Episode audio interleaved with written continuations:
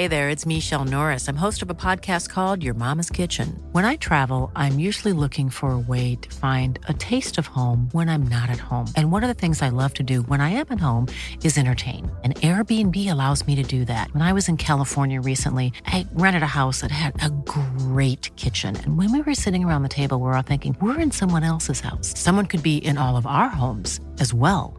If you have a home, but you're not always at home, you have an Airbnb. Your home might be worth more than you think.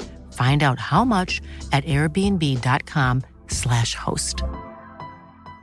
Ready to pop the question? The jewelers at BlueNile.com have got sparkle down to a science with beautiful lab grown diamonds worthy of your most brilliant moments. Their lab grown diamonds are independently graded and guaranteed identical to natural diamonds, and they're ready to ship to your door. Go to Bluenile.com and use promo code LISTEN to get $50 off your purchase of $500 or more. That's code LISTEN at Bluenile.com for $50 off. Bluenile.com code LISTEN. Planning for your next trip?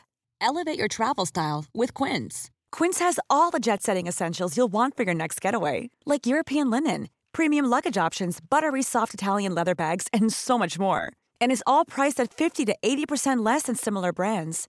Plus, Quince only works with factories that use safe and ethical manufacturing practices.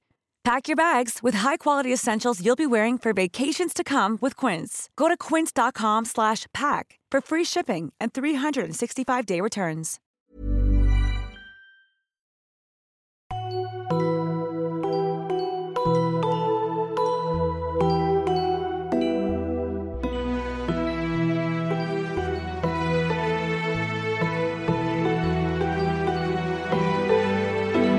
Hallo und herzlich willkommen zu einer neuen Folge von Auf ein Butterbier, eurem Harry Potter Podcast. Wir, das sind natürlich Nadine und ich, sind heute in Folge 10 vom sechsten Buch, dem Halbblutprinzen, angekommen und besprechen natürlich heute dann auch das Kapitel Das Haus der Gaunts. Aber wir beide, Nadine, wir sind ja nicht alleine heute. Das ist korrekt. Wir haben hier noch einen, äh, einen Ehrengast sozusagen. Hallöchen. Einen Ehrengast, der sich ein bisschen selber eingeladen hat. Ich habe immer noch ein bisschen ein schlechtes Gewissen, aber ich, ich kam nicht drum herum. Das Ja, ist hallo überhaupt Markus. nicht schlimm. Ja, hi. Hallo, ihr Lieben. Wie schön, dass wir uns sehen und hören. Und ich finde das gar nicht schlimm, dass du dich ja, selbst eingeladen hast. Du hast ja nicht gesagt, äh, ich komme dann übrigens, haltet euch mal den Termin frei. Du hast ja gesagt, das ist dein Lieblingskapitel und ob es eventuell Ja. vielleicht nochmal möglich wäre, vorbeizuschneiden. Du warst ja auch schon mal bei uns im Podcast und dann ist das, finde ich das nicht schlimm. Ja, darüber müssen wir gleich nochmal sprechen, also mit dem Lieblingskapitel. Äh, warum Ja. und weshalb? Also es kann natürlich auch sein, dadurch, dass ich jetzt, also ich habe ja auch das äh, Kapitel gelesen mit dem Bewusstsein, dass Markus gesagt hat, hier, da möchte ich unbedingt dabei sein, das ist mein Lieblingskapitel. Und dann achtet man ja vielleicht nochmal so mehr da drauf, so, okay, was denn jetzt hier so besonders? Und es hat sich mir noch nicht so ganz erschlossen, aber das kann natürlich auch damit zusammenhängen, dass ich als also für diesen Podcast das Buch ja eh anders lese und dann so ein bisschen andere Sachen irgendwie so oder mich auf andere Dinge freue so, weil für mich ist das ja immer so ein bisschen rätselmäßig und das Kapitel ist halt überhaupt nicht dafür irgendwie ausgelegt, dass man jetzt hier irgendwie rätseln kann, weil es wird einfach alles am Ende aufgelöst. Ähm, nee, aber da kannst du dann ja gleich vielleicht erstmal äh, erzählen, warum dieses Kapitel irgendwie für dich so besonders ist. Auf jeden Fall, ich habe ja, wir haben ja tatsächlich da, das hast du mir schon per, per WhatsApp vorher auch geschrieben, was, warum ist dieses Kapitel dein, dein Lieblingskapitel? Oh und als ich dann diese Folge hier vorbereitet habe, hatte ich diese Frage von dir auch so ein bisschen im Kopf und habe dementsprechend tatsächlich auch so ein paar Gründe rausgearbeitet, warum ich das so gerne mag. Ich habe wirklich auf meinen Notizen steht hier erster Grund, zweiter Grund, dritter, irgendwann Ah. konnte ich sie gar nicht mehr durchnummerieren, denn es gibt ganz, ganz viele Gründe. Also ich habe mich quasi wirklich schon dem angepasst, ähm, damit ich Stefan hier heute wirklich ein, ein Bild malen kann davon, warum ich dieses Kapitel so toll finde. Und ich bin natürlich, aber darüber reden wir wahrscheinlich später noch, dann auch mal ganz interessiert daran, ähm, Nadine, wie du dieses Kapitel so im, im Gesamtkontext einfach findest. Ob du da das irgendwie nachvollziehen kannst, natürlich spoilerfrei, warum ich das so toll finde. Oder ob du da auch, ähm, ob du das irgendwie nicht so nachvollziehen kannst. Da bin ich schon, da bin ich auch schon total gespannt. Hm, Soll ich das, aber das werde ich am Ende des Kapitels oder der Folge einmal ein bisschen äh, erklären, denke ich, oder? Da, red, da reden wir am Ende vielleicht mal drüber, Sehr gut. genau. möchtest du dich eigentlich noch mal eben richtig vorstellen, Markus? Ich wollte es gerade schon sagen, weil ich dachte gerade schon so, jetzt reden wir ja schon die ganze Zeit und vielleicht manche geneigte Zuhörende wissen gar nicht, wer ich bin. Wir waren ja schon mal, also ich war ja schon, was haben wir schon alles zusammen gemacht? Wir haben, glaube ich, eine Adventskalenderfolge von euch zusammen gemacht, ja. wo wir, glaube ich, über unsere Lieblingscharaktere gesprochen haben. War genau. das so? Erinnere ich das richtig? Ja, vor, ja. ich glaube vor zwei Jahren jetzt fast, ähm, genau. Da mhm. warst du ja zusammen mit Sergey, deinem Podcast-Kollegen äh, genau. von Boys and the City und anderen diversen Projekten. Ihr habt ja auch was Neues auf den Weg gebracht. Äh, wart hier genau, schon mal dann erzähle ich doch jetzt einfach mal. Wunderbar. Genau. Also Sergej und ich mittlerweile, äh, weiß ich gar nicht mehr genau, was wir sagen sollen, wenn wir sagen, von was sind wir eigentlich. Mittlerweile sind wir von Relatable Content Productions eigentlich, weil wir haben uns jetzt so kürzlich so einen kleinen Namen für unsere kleine Podcast oder YouTube Produktions Firma überlegt. Mhm. Firma klingt auch so toll, ne? Das klingt ganz toll. Wir sind keine Firma, aber äh, wir haben ja jetzt irgendwie mehrere Projekte und wir mussten das jetzt mal unter irgendeinem unter irgendeinem Namen zusammenfassen. Deswegen Relatable Content Productions. Und du hast gerade schon gesagt, wir machen natürlich den Sex in the City Podcast Boys and the City, ähm, wo es übrigens gerade tatsächlich, wenn da draußen noch ein paar Sex in the City Fans sind, die diesen Podcast noch nicht kennen, gerade ein sehr sehr guter Zeitpunkt ist, um einzusteigen, denn wir machen gerade eine kleine Herbstpause weil wir nämlich gerade durch sind mit der Urserie. Also wir haben ja jetzt wirklich vor kurzem ähm, die letzte Folge von der sechsten Staffel besprochen und wir machen so ungefähr gegen November weiter, natürlich dann mit den Filmen und dann kommt auch noch And Just Like That, ist ja klar. Mhm. Ähm, aber wenn man gerade vielleicht dazu einsteigen will, kann man jetzt so diese Pause nutzen, um mal die kompletten sechs Staffeln durchzubingen und wenn man dann irgendwie im November, Dezember mit uns einsteigt mit den Filmen, ist man da auf dem neuesten Stand. Also das kann ich gerade wirklich nur wärmstens empfehlen, da bei Boys in the City mal reinzuhören. Und eben äh, unser aktuelles Projekt, weswegen wir jetzt eben gerade bei Boys in the City auch ein bisschen Pause machen, ist Lip Sync Drag. Und das ist ein Podcast und aber auch YouTube-Show. Also wir machen das jetzt gerade, wir sind gerade technisch bilden wir uns total weiter, weil wir nicht nur mit Mikros aufnehmen, sondern gerade auch mit Kameras. ähm, und da besprechen wir äh, Drag Race Germany, das ja gerade angefangen hat. Ich glaube, wir sind jetzt gerade so in der vierten Woche oder so. Ähm, da besprechen wir auch jede Folge. Also da nehmen wir wirklich jede Woche brandneu auf und besprechen so zeitnah wie möglich, nachdem die Folge rausgekommen ist, die allerneueste Folge und geben unseren Senf dazu.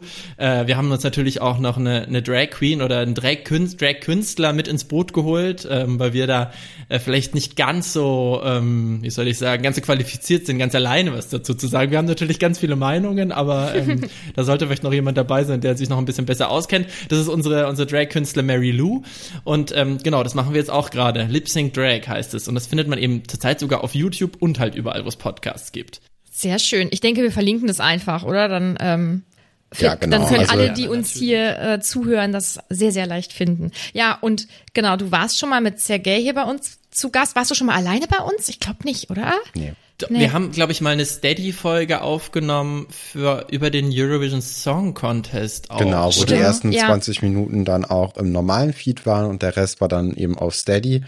Das ja. war auch vor zwei Jahren, als das Ganze in Turin stattgefunden bist. Genau, und mhm. aber dieses Jahr haben wir sogar auch eine Folge aufgenommen, aber da das waren wir wiederum auch noch mal in einer anderen Konstellation. Das war im Grunde eher mit Albert, äh, Alberts Urenkel, genau, ne? Genau, genau, ja. das war auch zum Eurovision Song Contest, wo wir das dann gesplittet haben. Mhm. Jeder ein Genau, und Nadine war ja sogar quasi. auch schon mal bei uns, bei Boys in the City. Mhm. In der, ich glaube, in der zweiten Staffel. Relativ zu Beginn, ich glaube auch die zweite. Ja, ja ist auch schon. Genau. Ich glaube, Folge 13 oder so.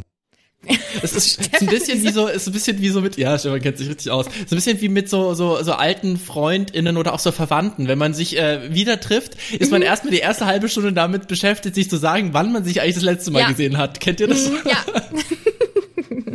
Also jetzt seid ihr auf jeden Fall alle genau auf Stand, wenn wir hier schon mal alle wie was zusammen gemacht haben und in welcher Konstellation. Das ist doch herrlich. And now let's make some new memories. So. herrlich. Ja, dann können wir ja jetzt direkt in das Kapitel starten. Und ich versuche mich jetzt ein bisschen zurückzunehmen, weil äh, Markus äh, muss ja überzeugen, aber kein Druck oder so. Also äh, wir starten ja damit, dass wir kurz in den Zaubertrankunterricht springen, aber wirklich kurz. Also hm, spannend, mhm. dass der dann nochmal aufgegriffen wird.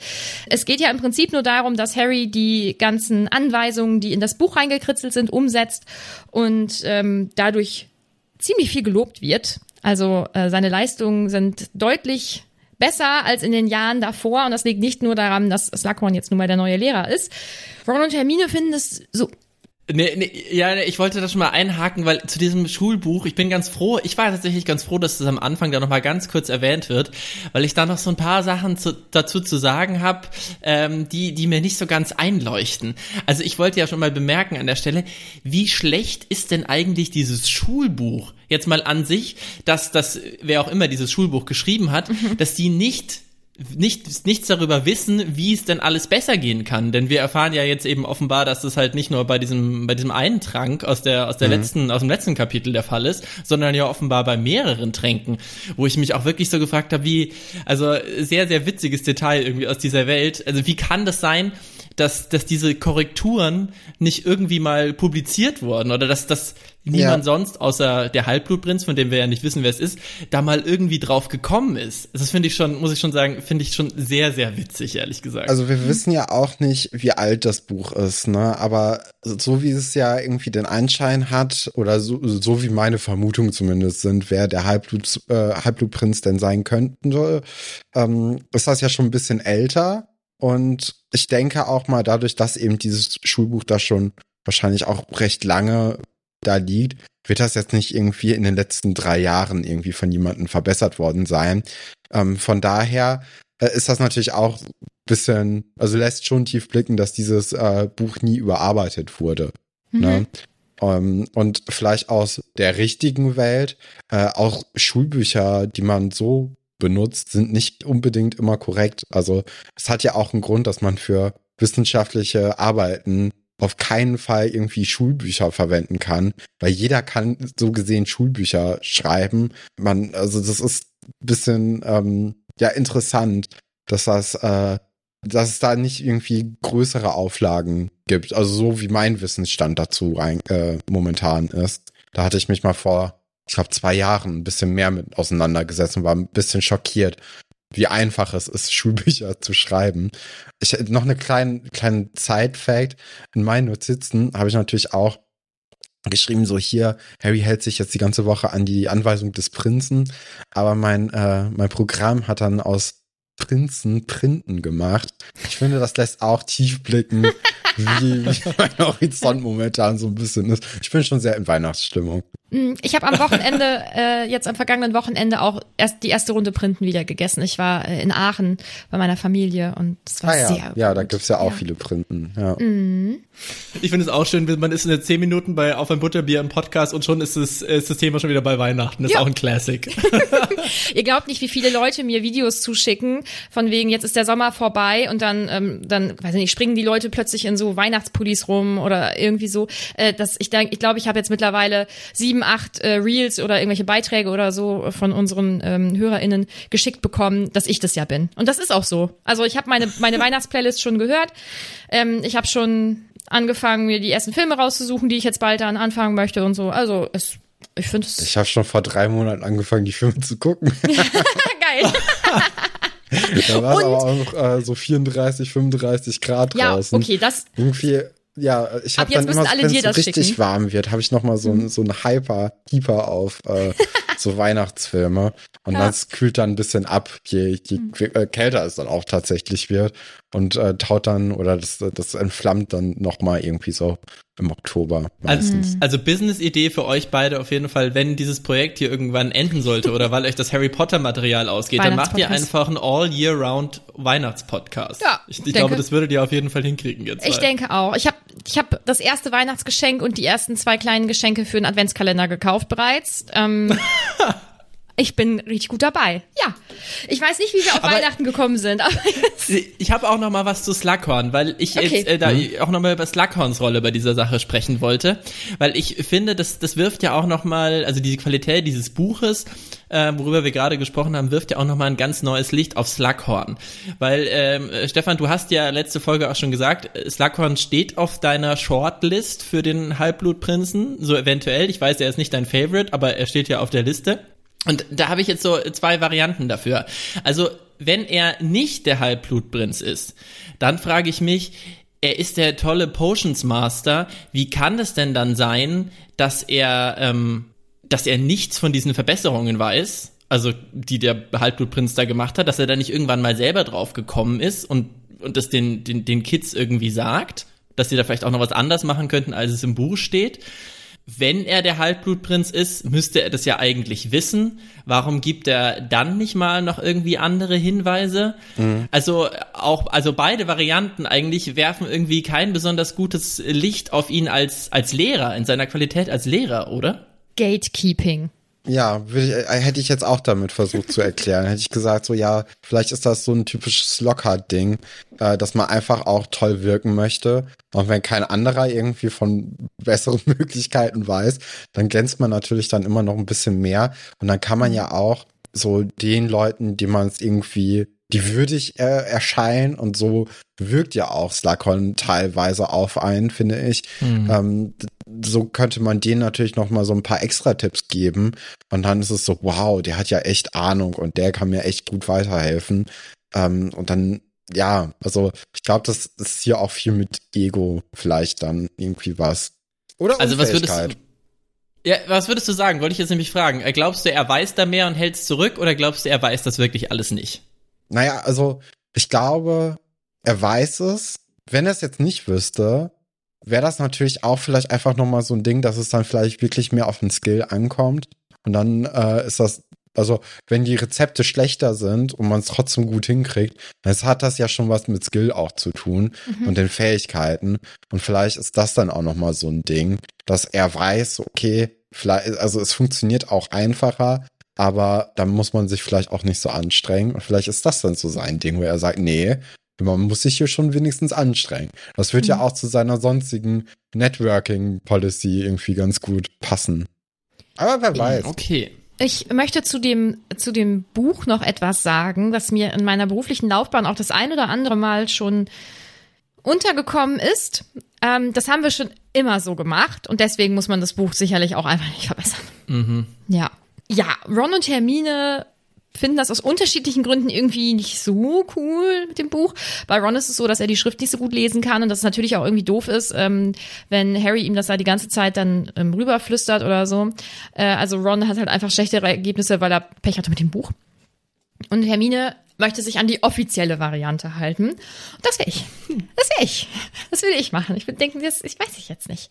Das finde ich, ich halte mich jetzt hier mit Absicht an die offizielle Variante und damit werde ich auf jeden Fall besser sein als du. Und wäre, das, wäre es dann natürlich nicht, aber ja, ist ja so. Ich finde es auch bezeichnend, dass, äh, dass Ron zwar merkt, okay, mein Buch ist jetzt nicht irgendwie äh, gut genug und das Lesen, das fällt mir irgendwie schwer im Unterricht, aber dass er dann auch nicht irgendwie in sein eigenes Buch einfach das abschreibt oder so reinzaubert. Das geht bestimmt doch auch, dass man so, so copy-pasten kann. Oder wenn nicht, dann, dass man wirklich dann einfach ähm, das dann abschreibt nimmt. in seiner Freizeit, um äh, dann genauso gute Ergebnisse zu bekommen. Aber ich glaube, Ron ist dann auch so, ja, das lohnt sich. Also dafür, dass ich jetzt irgendwie in einfach ein bisschen besser bin, das brauche ich mir jetzt auch nicht antun, diesen ganzen Stress außerhalb des nee. Unterrichts. Verstehe ich auch. Ja, manchmal scheint die Sonne so schön in den Gemeinschaftsraum rein und da kann man sich viel besser in so einen gemütlichen Sessel reinsetzen und dann so ein bisschen. das kann ich, kann ich auch nachvollziehen. Ja, es geht dann ja auch weiter mit, ähm, mit dem Unterricht von Dumbledore, der ja nur für Harry äh, angesetzt ist. Da sind natürlich dann alle Kinder irgendwie, also Hermine und Ron und Harry äh, schon aufgeregt und Harry steigt sich dann ja auch raus, um dann zu Dumbledore zu gehen und läuft dann ja Trelawney über den Weg, mhm. die ja mit ihren Karten so sich selbst quasi oder generell die Zukunft vorhersagt oder vielleicht mhm. sogar auch Harry, ähm, weil das sind ja so die einzigen beiden Personen drin. Ich hatte dann auch mal kurz überlegt, wa warum sie jetzt hier auftaucht und ähm, ihre Fähigkeiten werden ja sowieso schon die ganze Zeit so ein bisschen, ja, kritisch äh, betrachtet in dieser Welt und ähm, ob da überhaupt Fähigkeiten vorhanden sind oder ob die wirklich nur in den seltensten Fällen irgendwie aufblitzen. Aber dann habe ich mir auch gedacht, also erstens passen diese Sachen, also Konflikt, böses Oben, Gewalt und ähm, ein Mann, ähm, der den Fragenstellenden nicht leiden kann. Das passt auch so, so ein bisschen entweder auf Harry oder auch auf Draco rein, würde ich jetzt so vermuten, oder vielleicht auch zusammen. Ähm, und man würde es halt nicht reinschreiben, wenn da jetzt nicht irgendwie das vielleicht noch wichtig für die Story wird. Also generell bei so Vorhersagen ist ja selten so, dass die in, gerade auch in so magischen Buch, wie jetzt Harry Potter zum Beispiel, überhaupt keinen Einfluss drauf haben, aber es ist jetzt halt auch gerade nicht notwendig, dass man doch mal Trelawney eigentlich hier reinholt, um der irgendwie diese, diese kleine Sache gibt, weil eigentlich gibt's ja momentan keinen Konflikt mit dir. Ich muss mich ja ein bisschen als, als Trelawney-Fan outen. Also ich, ich mag die ja total gern. Ich mag auch das Fach. Ich finde das ja, ich finde die, find die echt ein super Charakter. Und ehrlich gesagt, ich weiß, deswegen kann, ich kann dich da auch gerade gar nicht spoilern. Ich weiß gerade gar nicht, ob das irgendwie einen größeren Bezug hat auf noch später oder so. Kann ich mich gerade gar nicht erinnern. Ich habe es wirklich einfach mal nur auf, auf diese Situation bezogen. Und für mich war das einfach mal wieder so ein kleiner, so ein kleiner Beweis dafür, dass die halt einfach doch total mächtig ist und, und Fähigkeiten hat. Weil sie halt in dieser Situation Situation. Einfach, sie sieht ja Harry nicht, also sie nimmt ihn nicht wahr, außer durch ihre, durch ihre, ich nenne es jetzt mal Prophezeiung in dem Moment oder durch, durch ihr Wahrsagen, weil sie dadurch seine Anwesenheit und sogar seine Haltung zu ihr irgendwie spürt. Und äh, ich, ich fand das wieder, für mich war das wieder mal ein toller kleiner Trelawney ist eine, eine Heldin-Moment, weil die, die kann nämlich schon was. Und ich glaube, das wird halt immer so, ja, sie soll natürlich irgendwie so erscheinen, als die, als die, die nichts kann. Aber wir haben ja jetzt auch schon mehrfach ähm, gehört, schon allein durch die die, die Prophezeiungen, die sie bisher gemacht hat, äh, dass da ja doch was dahinter steckt. Das ist für mich einfach weiter so ein, ein weiteres kleines Detail, äh, was, was für mich Trelawney echt zu einem, zu einem tollen Charakter macht und so ein bisschen einer, einer verkannten Heldin auch. Ja, es ist natürlich auch bezeichnend, dass Trelawney einfach sagt, nee, das finde ich jetzt blöd, was rausgekommen ist, das kann ja nicht sein, ich mische noch ja. mal. Also da macht sie es natürlich auch wieder so ein bisschen selbst kaputt, ne? Also ähm, ich glaube, ganz so glamourös und heldenhaft, wie du sie jetzt dargestellt hast, würde ich jetzt nicht gehen bei ihr unbedingt. Man kann aber, glaube ich, schon anerkennen, dass er ab und zu auch mal äh, ein blindes Huhn Korn findet und auch sie manchmal äh, recht hat. Gerechtigkeit für Sybil fordere ich an der Stelle. Äh. oh Gott. es wird ja noch erwähnt, dass sie so einen leichten Geruch nach Kochsherry zurücklässt. Ist mir kein hm. Begriff. Hm. Kochsherry, ehrlich gesagt. Weiß ich nicht. Also trinkt man den weiß, oder kocht man wirklich damit? Es tut mir leid, ich muss ganz doof fragen. Ich habe irgendwann mal einen Schluck Sherry getrunken. Es war jetzt nicht besonders toll. Ich weiß aber auch nicht, weiß aber auch nicht, ob das ein Unterschied ist noch zwischen normalem Sherry und Koch-Sherry. I don't know. Ist natürlich auch einfach immer so ein bisschen Comic Relief, aber eigentlich auch einfach so ein bisschen tragisch, dass mhm. die halt tatsächlich ja offenbar echt Alkoholikerin ist. Mhm. Ich finde es auch ziemlich dramatisch. Ja. Harry geht dann ja relativ zügig weiter und landet dann eben bei Dumbledore im Büro und ähm, erfährt dann jetzt, dass ähm, dass Dumbledore sich mit Snape verständigt hat, dass dieses Nachsitzen ähm, ein andermal dann nachgeholt wird. Also liest sich halt auch so, als hätte Harry sich gedacht, ja, dem sage ich jetzt auch nicht Bescheid, weiß ich jetzt nicht so genau, wird er schon rausfinden. Ja, ich bin halt bei Dumbledore, also irgendwie ist da glaube ich jetzt nicht so viel vorher passiert. Nun gut. Ähm, und äh, Dumbledore beginnt dann eben und erzählt, ja, es gäbe jetzt kein besseres Wort dafür als Unterrichtsstunden, aber es geht jetzt darum, dass er eben besser vorbereitet wird. Und er drückt sich wieder so typisch Dumbledore-mäßig auch aus und sagt dann eben, ja, er hat ihm, er hat Harry bereits alles gesagt, was er sicher weiß und jetzt geht's eher so in dieses Unsichere und er sagt, von hier an, Harry, könnte ich mich genauso erbärmlich irren wie Humphrey Belcher, der glaubte, die Zeit sei reif für einen Käsekessel. Und ich finde nicht, dass es ein Irrtum ist, aber das ist, denke ich, vielleicht auch Ansichtssache, aber so ein Käsekessel finde ich vielleicht gar nicht so verkehrt. Nun gut. Aber da sind wir jetzt mal ganz kurz, wo wir doch vorhin von diesen Gründen gesprochen haben, äh, warum ich dieses Kapitel so mag. Und da sind jetzt eigentlich gerade schon zwei Gründe gefallen. Und der erste Grund ist erstmal, es spielt zumindest teilweise in Dumbledores Büro. Und Dumbledores Büro ist halt für mich einfach einer meiner absoluten Lieblingsorte mhm. in der, in dem gesamten Universum, weil das einfach so ein unglaublich magischer, äh, mysteriöser Ort ist. Schon allein dieser Eingang mit den, mit den Wasserspeiern und dann dieser Wendeltreppe und so. Und wir sind ja auch nicht besonders oft in Dumbledores Büro. Deswegen ist es halt auch jedes Mal was Besonderes und irgendwie gefühlt passiert halt auch jedes Mal was Besonderes, wenn, wenn wir da sind. Also da passiert eigentlich selten irgendwie so ein Lala-Gespräch, sondern meistens erfährt man irgendwelche Geheimnisse oder man kommt einfach so ein Harry erfährt irgendwas und wir erfahren dadurch auch was und wir kommen in der Handlung so ein bisschen weiter. Äh, also es sind einfach immer irgendwie besondere Situationen da und ich und ich finde auch dieses Büro ist halt so wahnsinnig schön beschrieben immer mhm. ähm, mit all diesen kleinen Gerätschaften, die da so rumstehen. Ich kann mir das alles so so so lebhaft vorstellen. Das ist für mich einfach das das finde ich einfach schon ganz toll und natürlich Grund zwei das haben wir damals ja besprochen in unserer Folge, was unsere Lieblingscharaktere sind. Dumbledore ist halt einfach mein Lieblingscharakter. Und auch hier, finde ich, äh, ist er wieder äh, äh, einfach der Beste. Diese coole Reaktion auf das Nachsitzen, mhm. so. Und, und dieses, dieses Selbstbewusstsein, was er hat. Dieses, äh, dieses, ja, ich bin halt einfach klüger als andere Menschen, so. Und das sozusagen, ich liebe es, weil es stimmt halt auch einfach. Ohne Witz. Und es ist ja dieser Switch von diesem, also er, er, er verpackt ja, ähm, viele Dinge dann auch mit Witz, also diese mit dem Käsekessel, haha. Und dann kommt halt direkt danach seine nächste Aussage. Ich würde auch das kurz vorlesen, weil das kann man einfach nicht so schön umschreiben, wie es geschrieben ist. Ähm, Harry fragt nämlich, aber sie denken, dass sie sich nicht irren. Und dann sagt er, natürlich, aber wie ich dir bereits bewiesen habe, mache ich Fehler wie jeder andere. Genau genommen sind meine Fehler, da ich, verzeih mir, eher klüger bin als die meisten Menschen, in der Regel auch entsprechend größer. Und ich finde, das ist gar nicht so verkehrt. Und es ist ziemlich selbstbewusst und Dumbledore ist einfach schon so ein bisschen special. Ja, eben, er kann das halt machen. Er kann das halt sagen, weil es halt auch einfach stimmt. Ja. Und ich finde das halt auch schön. Ich finde es immer schön an Leuten, wenn die ihre, ihre Stärken auch kennen und sich darauf vielleicht nichts einbilden, aber diese Stärken auch, zu diesen Stärken auch zu stehen. Weil das ist ja auch nicht so leicht, finde ich, ähm, dazu stehen zu können, dass man, dass man was gut macht. So, zu seiner eigenen Stärke stehen zu können, ist manchmal auch gar nicht so, gar nicht so easy. Und das, das da ist er, finde ich, ein tolles Vorbild. Mhm. Es ist ja so auch so eine, so eine kleine Abwandlung von dem ähm, Spider-Man-Zitat, äh, aus großer Macht erfolgt auch große Verantwortung hier. Würde ich jetzt einfach mal so vermuten. Das wäre auf jeden Fall die Anmerkung fürs, fürs Reklamheft. Dann nochmal so, so ein Querbezug zum, zum Marvel-Universum. Finde ich auch gut.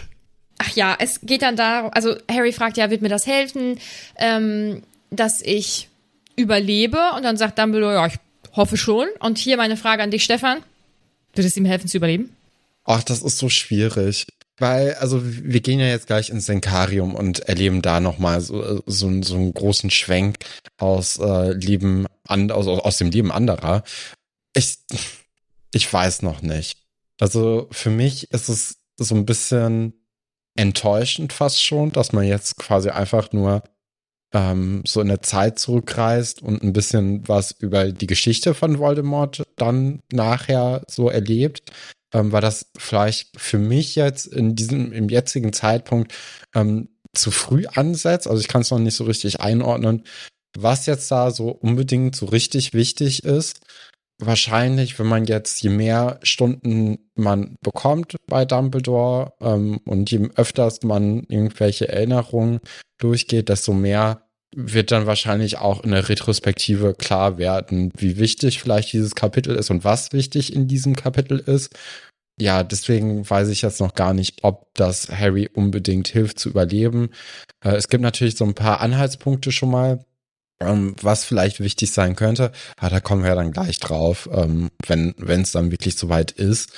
Ähm, ja, also von daher, ich, ich finde es wirklich momentan sehr schwierig zu sagen, ob das jetzt Harry wirklich weiterhilft.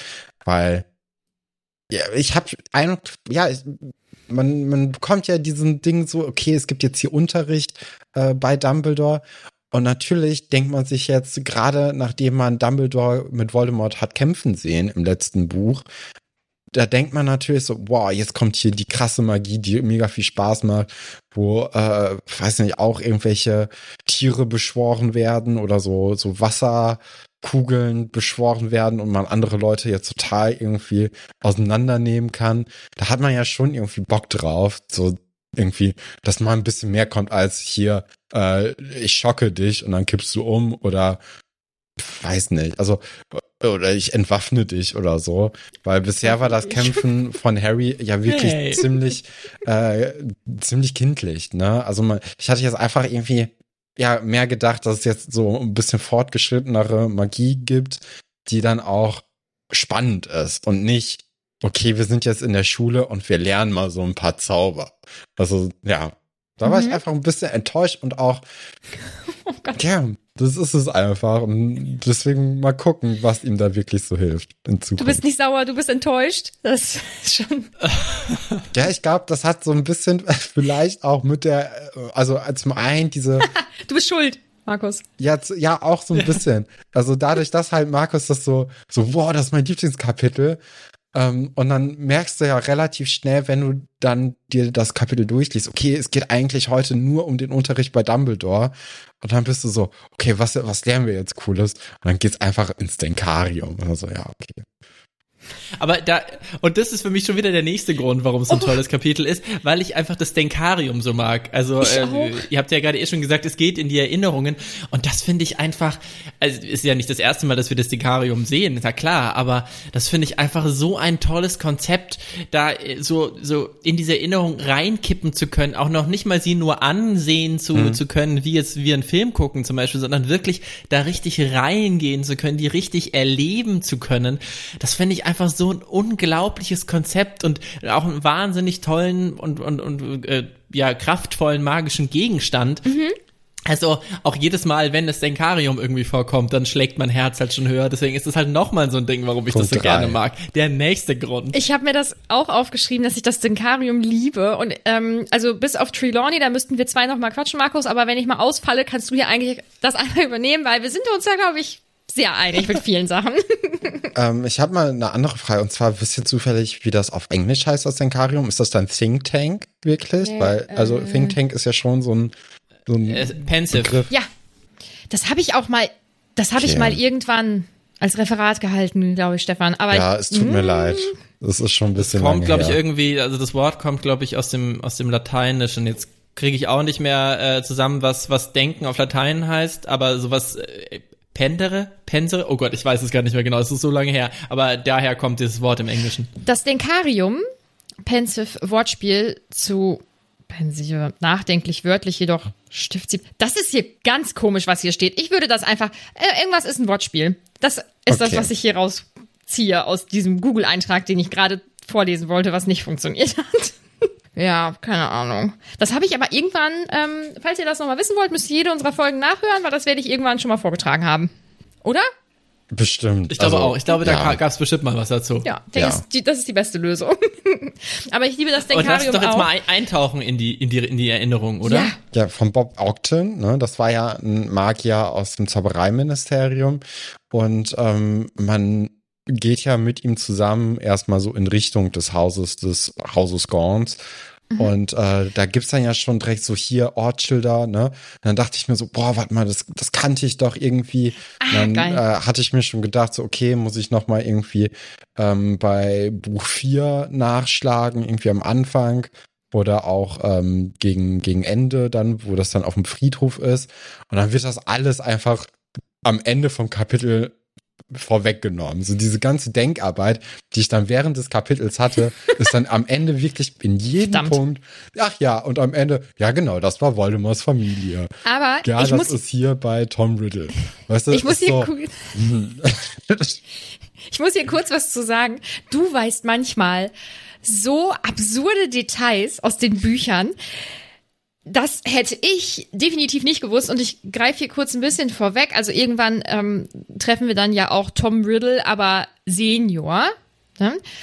Und ich glaube, als ich das Buch gelesen habe, habe ich erst ähm, das erste Kapitel von Band 4 geschnallt. Vor, dass, ich weiß, dass ich das Band 4 gelesen habe, das erste Kapitel und gedacht habe, hä, wie, wie, wie, wie warum ist der jetzt, ich verstehe das nicht, was sind das für Knochen? Ich habe das einfach, ich habe das nicht begriffen damals.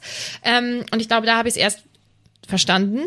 Und äh, dass du jetzt dann noch wusstest, dass du diesen Ort irgendwie schon mal gelesen hast, das wusste ich damals definitiv nicht. Deswegen glaube ich, wird es auch am Ende einfach alles ziemlich easy aufgeklärt. Und es ist ein anderer Fokus sicherlich auch. Ja. Ne? ja. Aber das ist halt so enttäuschend, wenn man so einen Podcast macht und auch die ganze Zeit eigentlich dahinterher ist, jedes, äh, jedes Rätsel, das irgendwie aufkommt, äh, lösen zu wollen.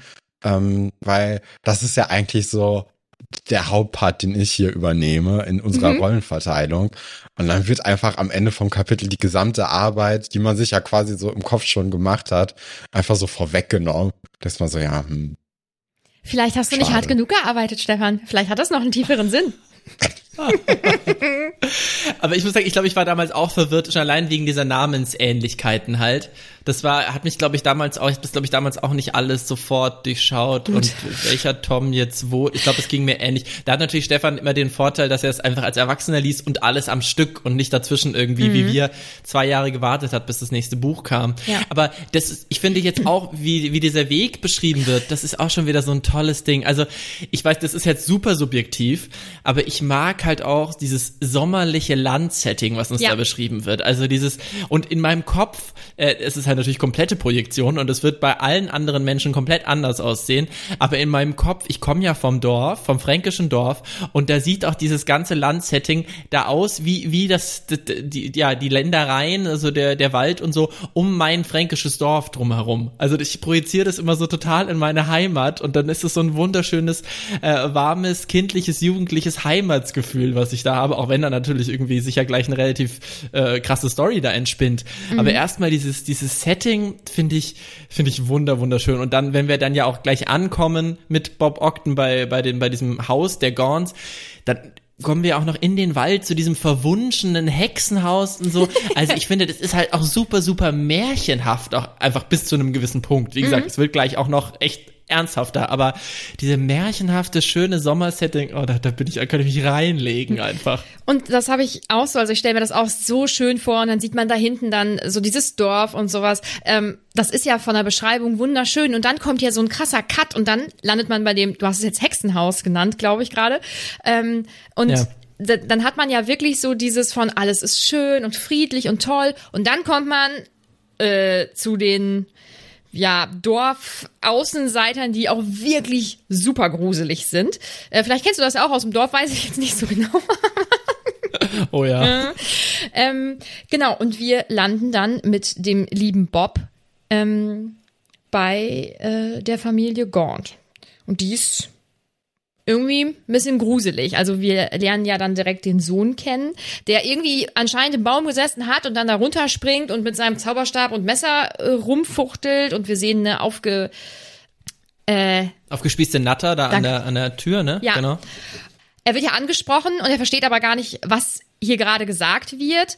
Und ähm, das wird dann ja auch für Stefans Verhältnisse zu schnell dann aufgeklärt, dass es nämlich Pasel ist, was gesprochen Nee, wird. das, das fand ich jetzt gar nicht so schlimm ähm, mit dem Pase. Also das, äh, das macht ja schon Sinn. Ich finde halt immer wieder erstaunlich, dass Harry nicht merkt, dass da gerade nicht Englisch gesprochen wird. Da- ähm, weil, also wir selbst, würde ich jetzt mal sagen, können ja alle Englisch sprechen und verstehen. Und wir merken halt schon, wenn einfach das nicht Deutsch ist gerade oder auch wenn irgendwie also ne also man auch wenn man das ohne Probleme verstehen kann merkt man einfach dass das jetzt hier eine andere Sprache ist deswegen bin ich da immer so ein bisschen überrascht ähm, dass Harry das wirklich so null checkt und auch gar Da- keinen Unterschied merkt Da würde ich gerne einhaken. Und zwar eine Person aus meinem sehr nahen Umfeld ist mehrsprachig aufgewachsen. Und ich habe mit dieser Person ähm, vor ein paar Monaten eine Serie ähm, geschaut. Und da wurde teilweise eben in dieser oder auf dieser anderen Sprache gesprochen. Und ähm, ich habe dann gefragt, was, was sagen die? Weil das nicht untertitelt wurde. Und dann hat diese Person mir geantwortet, aber eben nicht auf Deutsch, sondern direkt im Kopf auf dieser Sprache. Und dann ähm, der Mann einer Freundin von mir ähm, ist ähm, mit Polnisch als Muttersprache groß geworden und er merkt beispielsweise auch gar nicht, wenn er zum Beispiel mit ihr und dem ähm, Bruder zusammen ist, dass ähm, er dann ins Polnische verfällt. Das ist einfach gar nicht so ganz, ähm, also das passiert halt einfach. Ich glaube, das passiert, wenn man mehrere Sprachen äh, auf Muttersprachenniveau spricht, dass man da äh, ab und zu so reinverfällt. Also nicht, dass ich das kenne, weil ich spreche nur Deutsch auf Muttersprachenniveau, hoffe ich. So. Ähm, aber ich glaube, wenn man mit mehreren Sprachen groß geworden ist, ähm, ist das, glaube ich, relativ normal. ja interessant Ich kenne es auch von Menschen aus meinem Umfeld und ich glaube tatsächlich bei Harry ist es auch nochmal, weil dieses Puzzle ja auch sowas wahnsinnig Intuitives ist und bei ihm so ganz tief irgendwo drin steckt und er ja auch ganz lange gar nicht wusste, dass er das kann und ja trotzdem äh, verstanden hat irgendwie. Und also ja, ich finde das schon auch, ich finde das total spannend irgendwie, dass das ja, dass es so einen anderen, anderen Teil von seinem Bewusstsein anspricht, nämlich das irgendwie was Unbewusstes. Deswegen, äh, äh, ja, eröffnet sich das für mich gar nicht so als so eine, weiß nicht, so eine, so eine Plotlücke oder sowas. Ich finde das eher, finde das eher total spannend. Und wo wir gerade auch so bei, bei Spannendem sind, ich finde jetzt halt auch, und das ist jetzt der nächste Grund auf meiner Liste, und da kommen jetzt gleich noch mehrere davon, sind halt diese unglaublich spannenden Figuren in diesem Kapitel. Und da ist halt Morphin, äh, wobei Bob kennen wir gerade schon, zu dem habe ich gleich noch was dazu zu sagen, aber Morphin für mich so der erste, weil ich den halt so spannend finde als Figur. Ich finde, der ist auch wahnsinnig gut beschrieben, Ja. wahnsinnig wahnsinnig eindrücklich, total interessant so. Und ähm, ihr habt jetzt gerade auch schon, oder Nadine, du hast es gerade gesagt, so es gibt jetzt hier diesen Cut und ich finde auch durch Morphin kommen jetzt halt hier so, wie so fast so Horrorelemente auch in dieses Kapitel. Und ich finde, das ist auch was, das wir ja aus Harry Potter eher selten bisher kennen. Und gerade auch so dieses, dieses Horrorfilm-Trope irgendwie von so den, den komischen, weirden Aus, Außenseitern, die irgendwo im Nirgendwo mhm. ähm, wo, wohnen, so eine Familie und dann der, der Jeep voller junger hübscher Teenager muss dann da halten und irgendwie bei denen nach äh, neuen Benzin fragen und dann werden die alle abgemurkst. So, also so fühlt sich das hier so ein bisschen an und so eine Figur ist vielleicht ist für mich Morphin dann auch auch gleich, wenn wir ihm dann ins Haus folgen. Es kommt ja dann gleich, wie er dann da drin sitzt und so die die Natter zwischen seinen Fingern umher äh, durch seine Finger gleiten lässt und so. Also diese diese diese Horror-Vibes, die ich da irgendwie auch bekomme, ist vielleicht auch wieder so ein Ding. Ich mag halt einfach auch Horrorfilme und deswegen finde ich diese diese Elemente Elemente da auch noch total spannend, aber halt wirklich auch einfach diese Figuren, die da einfach so, wenn da so Cut reingeschnitten in diese Figuren und ich frage mich die ganze Zeit, was ist euch alles passiert? Was in, ist in eurem Leben passiert? Wir erfahren mhm. ja so ein paar Sachen, aber für meine Verhältnisse viel zu wenig. Also ich hätte, ich greife ich ein bisschen vor, aber ich hätte total gerne einen Gorns Spin-off, weil mich das einfach wahnsinnig interessiert. Also ich finde die natürlich auch total abstoßend, ne, ist klar, aber ich finde die einfach super, super spannend. Ja, und ich finde auch, dass ähm, diese Situation im Haus, wenn man jetzt so dieses Magische an sich sich wegdenken würde, gar nicht so unrealistisch. Also ich finde, es wird schon so beschrieben, dass man sich das auch tatsächlich vorstellen kann. Ich denke, dass es äh, sicherlich häufiger, wie gesagt, wenn man sich das Magische wegdenkt, ähnliche Familienverhältnisse gibt. Ich finde das ähm, wirklich sehr gut beschrieben, auch wie, wie ähm, die Tochter versucht, äh, sich so aus der Schusslinie irgendwie zu nehmen, dadurch natürlich dann noch mehr falsch falsch macht, sich dann an diese Wand so drückt und so. Also es ist, du hast, ich glaube, du hast gesagt, das ist sehr eindrücklich beschrieben, oder sie sind sehr eindrücklich mhm. beschrieben und das sehe ich auch so. Ich finde das ähm, schon fast ähm, gruselig realistisch und ähm, ich habe da immer, wenn ich das lese, insgesamt, also diese diesen Moment in dem Buch, so ein richtig bedrückendes Gefühl, weil das, ja, weil, weil man sich das so gut vorstellen kann, ne? ohne sowas äh, jemals selbst erlebt zu haben, um Gottes Willen. Aber ich finde das schon, ja, realistisch. Hat dich das nicht so gecatcht, Stefan? Ja, es war schon spannend, ähm, aber ich, ich weiß nicht, ich bin jetzt auch nicht so der, der Horror-Fan. Äh, also vielleicht spielt das da dann auch mit, wenn du jetzt sagst, hier, der, dieser Horroraspekt hat dich so ähm, bekommen. Äh, es ist natürlich äh, ziemlich eindrücklich beschrieben, das stimmt schon. Und auch ähm, die Stimmung unterhalb oder innerhalb der Familie ist natürlich auch sehr angespannt und äh, gerade dann auch ähm, äh, zwischen den beiden Männern ist das ja noch alles so ich würde mal sagen, so auf Augenhöhe. Und ähm, dann bei der Frau ist das dann natürlich ein bisschen, also nicht ein bisschen oder natürlich, dann ist es einfach krasser. Ähm, und das ist natürlich auch sehr bedrückend und äh, beängstigend. Ja, es gibt schon dem Universum eine neue Note, das stimmt schon. Aber ich weiß nicht. Ich, ich da habe ich gar nicht so drüber nachgedacht gedacht, ob, äh, ob mir das jetzt so gefällt unbedingt. Ähm, weil ich dann mehr so auf die, auf die Story an sich dann geachtet habe und gar nicht so auf das Gefühl. Da müsste ich noch mal drüber nachdenken, glaube ich. Mhm. Ja, vielleicht müssen wir auch mal die Story erstmal noch weiter, weiter aufdröseln. Ja, ich habe aber noch, äh, noch eine kurze Frage. Und zwar haben wir ja vorhin über den pa über äh, Parcel generell gesprochen. Und ähm, ich wollte gerne wissen, ob Dumbledore denn auch Parsel sprechen kann oder ob das jetzt hier oder ob er Harry einfach jetzt hier mitgenommen hat, damit, äh, damit Dumbledore eben neue Erkenntnisse bekommt. Weil ich bin mir sicher, dass er diese Erinnerung nicht so vielen Leuten bisher gezeigt hat oder auch vielleicht niemandem anderen. Und äh, wenn er selbst ja keinen Puzzle sprechen kann, kommt er natürlich ja auch nicht weiter und er möchte ja auch schon Sachen herausfinden, oder? Deswegen würde ich, äh, würde ich mal an Nadine das weitergeben, ob die denn, äh, ob Dumbledore denn Puzzle versteht und sprechen kann. Puzzle ist wohl so, dass man das nicht ähm, so richtig, richtig lernen kann. Also man kann mhm. es eigentlich einfach. Dumbledore spricht es wohl auch nicht, aber er hat es irgendwie geschafft, ähm, dass er es verstehen kann. Aber er kann es nicht sprechen. Okay. So. Aber verstehen ja. auf jeden Fall. Ja. Okay, dann, ja. dann hat sich das auch erledigt, weil ich gedacht habe, okay, dann vielleicht Harry muss mitkommen, damit er jetzt hier ein bisschen übersetzen kann und seit hier ähm, die sind schon, schon sehr unfreundlich und äh, die haben natürlich jetzt hier, um da auch in der Story ein bisschen weiter zu gehen, ähm, haben die ja direkt auch einen sehr großen Streit mit Bob Ogden, der nämlich da ist im Auftrag des Zaubereiministeriums, weil eben Morphin, der Sohn der Gauns, ähm, ein Muggel angegriffen hat und das mhm. auch schon zum wiederholten Male und äh, jetzt ist es halt soweit, dass ähm, ja, dass Bob Ogden im Grunde genommen hier eine Gerichtsvorladung überreichen soll, ähm, damit die eben da einkehren. Aber man kriegt halt auch dann relativ schnell auch mitgeteilt, dass die Gaunts sich eigentlich aus dieser magischen Welt so gut es geht entfernt haben und isoliert haben und viel mehr unter sich sind. Und es wird dann ja auch erzählt, dass diese Familie eigentlich so ein Produkt aus mehreren Generationen Inzest ist und äh, dementsprechend dass hier alles ähm, sehr familiär gehalten wird und äh, nicht so viel mit anderen Leuten sich eigentlich abgegeben wird. Und dementsprechend sind die auch ja anderen Leuten nicht ganz so wohlgesonnen und greifen ja auch dementsprechend jetzt hier zum Beispiel Bob Ogden sofort an, ohne überhaupt mal zu fragen, was denn diese Person hier möchte.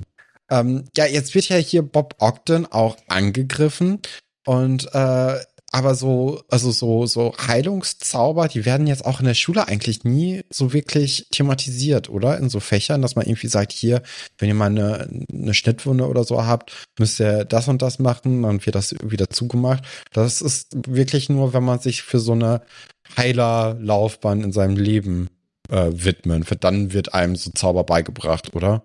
Ähm, ich glaube, dass so ähm, leichte Zaubersprüche man sich auch selber beibringen kann. Das passiert wahrscheinlich einfach mhm. im, im, Alltag irgendwann, wenn man sich mal den Finger am Papier schneidet oder so.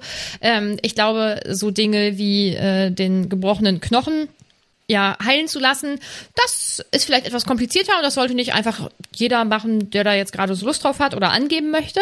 Wäre jetzt so mal meine Vermutung. Aber ich glaube, ähm, dass das sicherlich vielleicht eher so im Erwachsenenalltag kommt. Oder so nebenbei in der Schule vielleicht ähm, passiert oder so. Ja, eigentlich schade, ne? Weil es auf jeden Fall wahrscheinlich ein bisschen hilfreicher, als jetzt alte Runen zu lernen. Also ähm, vielleicht ist da dann auch mal bei Hogwarts äh, so eine Lehrplanreform. Nee, das haben wir aber schon immer so gemacht. Äh, erstrebenswert.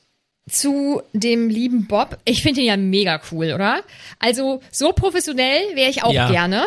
Ich finde, also er zeigt ja offensichtlich, dass er keine Angst hat. Ich finde ihn sehr ruhig so in seinem Auftreten. Also ich denke schon, dass man ihm anmerkt, dass er das irgendwie jetzt alles nicht so cool findet. Aber ich finde ihn einfach sehr gestanden. Das gefällt mir sehr, sehr gut.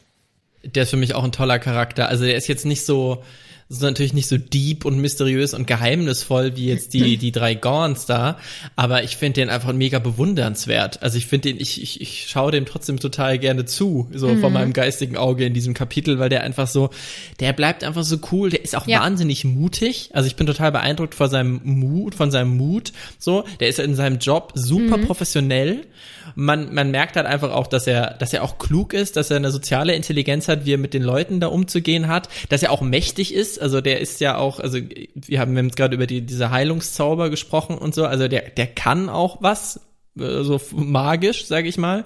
Und ähm, ja, wie er dann halt einfach ja, wie er da so bei sich bleibt und vor allem dann auch eher später noch halt Mr. Gaunt mhm. so die mhm. Stirn bietet und ihn ja dann auch so zurechtweist, wie er, er sich da vor allem gegenüber seiner Tochter dann später noch verhält und so.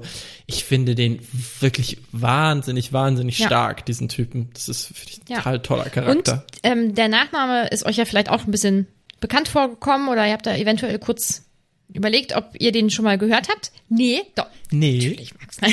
Es gibt ja äh, Tiberius Otschen, der ist in der Prüfkommission ähm, im Jahr fünf, also äh, im letzten Buch und ja mhm. auch äh, Mitglied des Zauberergamotts und ist halt äh, aus Protest ja zwischenzeitlich dann zurückgetreten wegen Dumbledore. Und äh, genau, ist ja jetzt auch ein ziemlich hohes Tier. Ah, nee, das ich, äh, ist mir nicht aufgefallen. Ich vermute mal, dass das irgendwie vielleicht ähm, Onkel und Neffe sind oder so, aber in der magischen Welt sind ja auch sehr viele Leute miteinander verwandt. Ja, es generell, es gibt nicht so viele Menschen eigentlich, ne? Das so, jeder kennt sich eh. Äh, es, ja. Mhm. Äh, auch interessant. Ja, es gibt ja auch gewisse Praktiken, mhm. Äh, sorry, es gibt ja auch gewisse Praktiken in der magischen Welt, da hören wir vielleicht gleich mhm. auch in dieser Familie war noch was dazu, aber vielleicht eher gegen, gegen Ende, äh, die ja auch noch dafür sorgen, dass mhm. jeder mit jedem verwandt ist und äh, sich da nicht so viel mhm. verteilt. Mhm. Nicht so schön. Nun gut. Ich weiß jetzt nicht, wie genau wir hier so durchführen wollen, weil ich denke, dass es schrecklich ist, haben wir ja schon erwähnt. Also ähm, der Bob wird ja auch beispielsweise gefragt, ob er ein Reinblut ist. Und er sagt dann, das tut hier überhaupt nichts zur Sache. Und ähm, dann gibt es ja noch diese paar sehr unschönen Situationen mit ähm, Mirror, die ja beispielsweise einen Topf fallen lässt, der dann zerschellt. Und ähm, sie soll ihn dann reparieren, aber ist oft, also offensichtlich auch viel zu aufgeregt. Es wird ja später auch noch so ein bisschen auf ihre Fähigkeiten, glaube ich, eingegangen. Ähm, ich denke nicht, dass sie das in der Situation geschafft hätte und da ähm, greift dann ja auch Bob ein und ähm, repariert diesen Topf wieder und so. Und es, äh, es ist insgesamt einfach, einfach nur unangenehm. Sie machen, also ähm, der alte Gaunt, der macht sich ja beispielsweise auch darüber lustig, dass ähm, Orchin sagt, dass das Zaubereigesetz gebrochen wurde und so und es, es sind halt ja, er ist schon so ein ekliger ja. Typ, ne? Also das merkt man relativ schnell nicht nur an diesen äh, Taten, die von der Familie dann so in diesem Kapitel begangen werden, sondern auch in der Art und Weise, wie er halt mit Ogden hier redet. Also allein dieses, als ähm, Bob eben der der Tochter geholfen hat mit dem Zaubertopf, ähm, dass er dann dieses, ah, hast du aber Glück, dass der nette Mann vom Zaubereiministerium jetzt hier ist und dir hilft. Ähm, das ist ja auch dieses, ja, dieses Geschleime, aber auch gleichzeitig einfach nochmal unterstreichen, ähm, dass der einfach ein Scheißtyp ist, ne? Und äh, ja, also es kommt halt relativ schnell, oder diese ganze Situation hier, die ist ja einfach nur dafür da, um halt zu zeigen, okay, diese Familie hält nichts von, ähm, von der magischen Welt, von ähm, der äh, magischen Abteilung, vom Ministerium da. Und äh, die, die machen sich halt ihre eigenen Regeln und leben danach. Und äh, mit der Gesellschaft wollen die auch gar nicht so richtig was zu tun haben. Und wenn denen eben danach ist, jetzt hier irgendwelche Muggel zu verzaubern, dann machen die das, weil die sich ja eh für was Besseres halten. Und da kommen wir dann auch ganz schnell auf diese Familienverhältnisse mhm. zurück. Ähm, und da sieht man dann, oder ähm, zeigt er ja auch hier, äh, der Herr Gaunt, äh, den Ring und sagt hier, ähm, der ist von der Familie, weiß ich gar nicht mehr. Das ist anscheinend auch eine sehr äh, prestigeträchtige Familie. Und dann aber auch noch ähm, zerrt er ja seine Tochter an der Kette von äh, Salazar Slytherin eben äh, zu Bob hin und sagt, hier, guck dir das an, wir sind halt die letzten Nachfahren der Slytherins. Und ähm, mit uns muss man halt anders umgehen, weil wir sind toll, wir sind besonders. Und äh, du als eben nicht magischer oder nicht reinblütiger Typ, ähm, wie nun mal Bob zu sein scheint, oder zumindest äh, ist es ihm egal. Ähm, der muss da natürlich jetzt ein bisschen ehrfürchtiger mit denen umgehen in der Wahrnehmung der, äh, äh der Gaunts. Mhm. Ja, und ich finde, du hast gerade äh, auch noch was ganz, oder ihr habt da gerade noch was ganz Wichtiges gesagt, dass die halt so da so abseits leben und halt ihr eigenes Ding machen irgendwie und ja auch so die restlichen Regeln irgendwie nicht anerkennen. Und ich finde das, finde das halt auch wahnsinnig aktuell, weil es lässt mich halt auch so ein bisschen an so, so Schwurbler, wenn nicht vielleicht sogar so, mhm. so, so Reichsbürger oder so denken, die dann irgendwie halt einfach, ja, halt alles nicht anerkennen, den Staat nicht anerkennen und dann da irgendwelche, ja, sich halt ihre eigenen Regeln machen und so. Also, das finde ich halt, und in dem, dem Bezug, klar, das konnte die Autorin natürlich jetzt damals nicht wissen, äh, schon allein, weil das natürlich jetzt auch ein, ein deutsches Phänomen ist, kein britisches, aber ähm, also in diesem Maße. Aber das ist, finde ich halt total spannend, so von der, von, von der, von der Interpretationsmöglichkeit, die da halt mhm. einfach aufgemacht wird.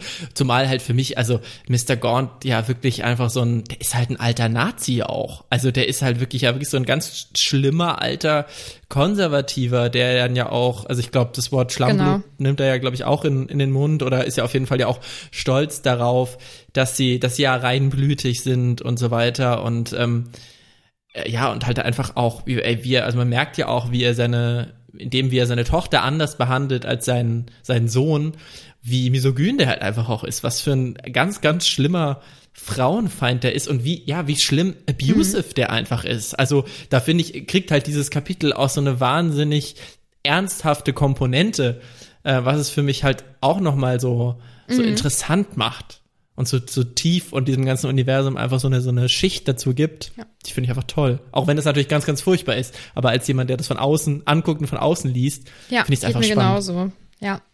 Ähm, es geht dann ja auch noch einen Schritt weiter, weil man dann von außen ja diese zwei Stimmen hört. Also die Stimme eines jungen Mannes und einer jungen Frau. Äh, und die dann ja eben abfällig über dieses Haus und ich glaube auch über die BewohnerInnen sprechen. Und ähm, die Frau sagt, nee, der, ähm, der junge Mann sagt dann ja auch irgendwann, ähm, sieh nicht hin, Liebling. Und dann kommt ja Morphin wieder und ähm, spricht dann Pasel und äh, macht dann ja Mirab darauf aufmerksam, dass er ja Liebling zu dieser jungen Frau gesagt hat. Und dann wird das ja so ein bisschen aufgeklärt alles. Also das war der Muggel, den Morphin eben angegriffen hat, weil seine Schwester den wohl gut findet, vielleicht so ein bisschen so in den verknallt ist, weil das muss ein unglaublich gut aussehender junger Mann sein. Und ähm, sie schaut ihn halt immer so gerne an. Und sie guckt immer so durch die durch die Hecke durch. Und äh, ich glaube äh, den Tag davor hätte sie sich aus dem Fenster gelehnt, um diesen Muggel eben nachzuschauen. Und äh, da rastet dann ja auch der alte Gaunt eben aus, kann das halt nicht glauben, dass, dass die äh, ja seine Tochter, die ja auch Nachkomme von dem äh, Slytherin ist, dass die es wagt, so einem dreckigen Muggel hinterherzuschauen und so. Also da eskaliert diese Situation ja komplett. Ähm, und er möchte eben ähm, auf seine Tochter losgehen und dann greift Bob ja ein und ähm, bringt sich dann ja selber in dieses, ja, in diese Situation, dass er dann eben von Morphin angegriffen wird, weil er das Mädchen verteidigt hat. Es ist, es ist einfach nur schrecklich. Ich meine, dass es dann ja auch genau so schnell dann auch so stark eskaliert, dass er dann das Haus verlassen muss. Er rennt weg. Er ähm, glaube ich, trifft dann eben noch auf ähm, Tom und Cecilia, die sich über ihn lustig machen, weil das ist ja am Anfang vom Kapitel er offensichtlich ganz alberne Klamotten anhat. Er hat ja, glaube ich, irgendwie einen Badeanzug an und so. Und ähm, genau, er macht einfach, dass er davonkommt, damit er nicht von den Flüchen von ähm, Morphin getroffen wird. Und damit ist ja diese Erinnerung zu Ende erzählt und Dumbledore und Harry verlassen das Denkarium und landen wieder in Dumbledores Büro. Aber auch dramaturgisch ist es ja total schön gemacht einfach. Also auch, dass es jetzt hier nochmal dann so einen Showdown mhm. gibt, den du jetzt hier gerade so schön beschrieben hast. Also ist einfach, finde ich, eine ganz, ganz wunderbar gestrickte kleine Binnengeschichte in diesem, mhm. in diesem ganzen Buch, die ja also so direkt ja nichts mit dem mit der restlichen Handlung zu tun hat, aber die ist trotzdem finde ich in sich auch ja. total rund und auf auf eine Art auch abgeschlossen, auch wenn ich natürlich natürlich danach tausend offene Fragen habe äh, als jemand, der, der das noch nicht gelesen hat oder das erste Mal liest, aber ähm, ja irgendwie halt einfach auch eine gut konstruierte Geschichte, muss ich sagen. Und was ich halt eben auch noch mal eine ganz ganz interessante Dimension finde, ist dieses, dass halt Tom und Cecilia da halt auch abfällig über, mhm. über die Gaunts sprechen. Wo ich natürlich sagen muss, ich kann es ein Stück weit verstehen. Und also gerade äh, Mr. Gaunt hat's ja, also vor allem Mr. Gaunt hat's ja auch echt irgendwie verdient, so. Aber trotzdem irgendwie so dieses Ding von, naja, aber dann halt auch wieder so abfälliges Verhalten und Gerede erzeugt natürlich dann auch mhm. wieder eine Gegenwehr. Also, äh, die, und die Gegenwehr der, der Gaunts ist natürlich nicht in Ordnung, das ist klar. Aber ja, das finde ich irgendwie auch nochmal eine, so eine interessante Dimension. Da ist halt auch, niemand verhält sich da jetzt irgendwie dem anderen gegenüber gut. Und es ist so eine kleine Gewaltspirale, die mhm. man da irgendwie so, so erkennen kann. Finde ich, finde ich halt irgendwie auch total interessant. Und ich wollte auch noch kurz sagen, dass mir halt auch einfach Merop oder Merope, ich weiß gar nicht, wie man sie ausspricht, bis wir dann gleich noch so ein bisschen die Backstory erfahren, die Dumbledore gleich noch erzählt, halt auch einfach ja. wahnsinnig leid tut. So in diesem ganzen Gefüge, weil man ja irgendwie auch eben aufgrund ihrer ich sag jetzt erstmal Liebe oder Verliebtheit zu dem Muggel ja auch mitkriegt, sie kann ja scheinbar nicht so diese schlimmen Überzeugungen mhm. erstmal haben, weil sonst würde sie sich ja nicht in Muggel verlieben. Also sie scheint ja auch erstmal jemand zu sein, der vielleicht dann doch auch noch ein bisschen liebenswerter ist und da halt äh, ja einfach in ganz schlimm gefangen in so einem schlimmen mhm. Haushalt ist. Äh, und auch gleichzeitig halt wieder eine total interessante mhm. Figur dadurch.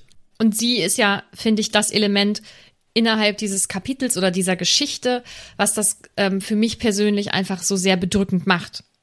Weil Vater und Sohn sind Täter und sie ist ja durch und durch das, das mhm. Opfer irgendwie. So, ich find's, oh, ich find das, oh, sie tut mir so leid, ich find's so schrecklich. Ja. Dumbledore klärt nun auf, ähm, dass sie überlebt hat, dass Otschen überlebt hat, dass er dann Verstärkung aus dem Ministerium geholt hat. Ähm, Vater und Sohn haben ja gekämpft, aber haben es halt nun mal nicht geschafft und wurden dann auch ähm, verhaftet. Und ähm, Dumbledore sagt dann, dass der Vater im, also auf Deutsch ist es Vorlost. Im Englischen ist es ja ähm, Mavolo, glaube ich. Genau.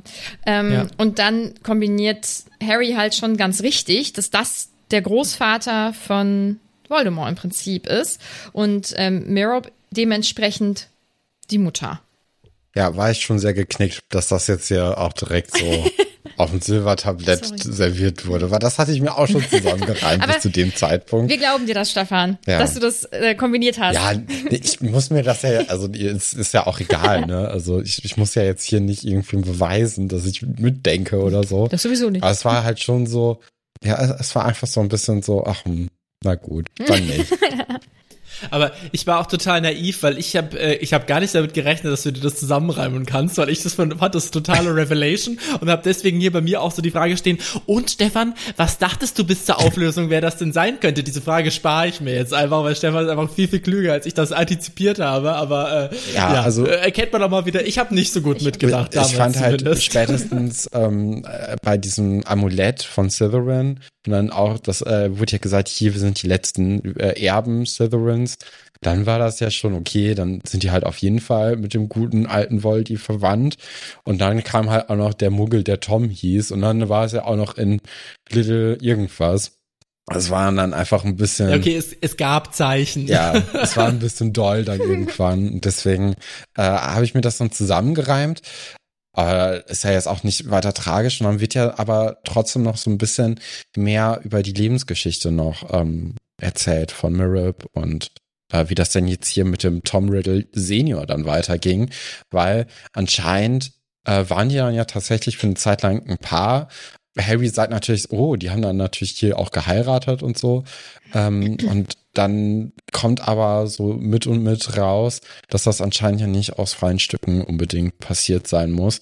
Ähm, erstmal wird natürlich hier gedacht, äh, das könnte ja der Imperiusfluch gewesen sein, aber dann glaubt Dumbledore eher an den Liebestrank und der wurde uns ja jetzt auch in den vergangenen Kapiteln echt schön ähm, nochmal hier mehr in den Fokus gerückt und gesagt, hier, das ist aber echt ein, ein sehr magischer Trank und der ist sehr, sehr, sehr mächtig und sehr wirkungsvoll, muss man aufpassen.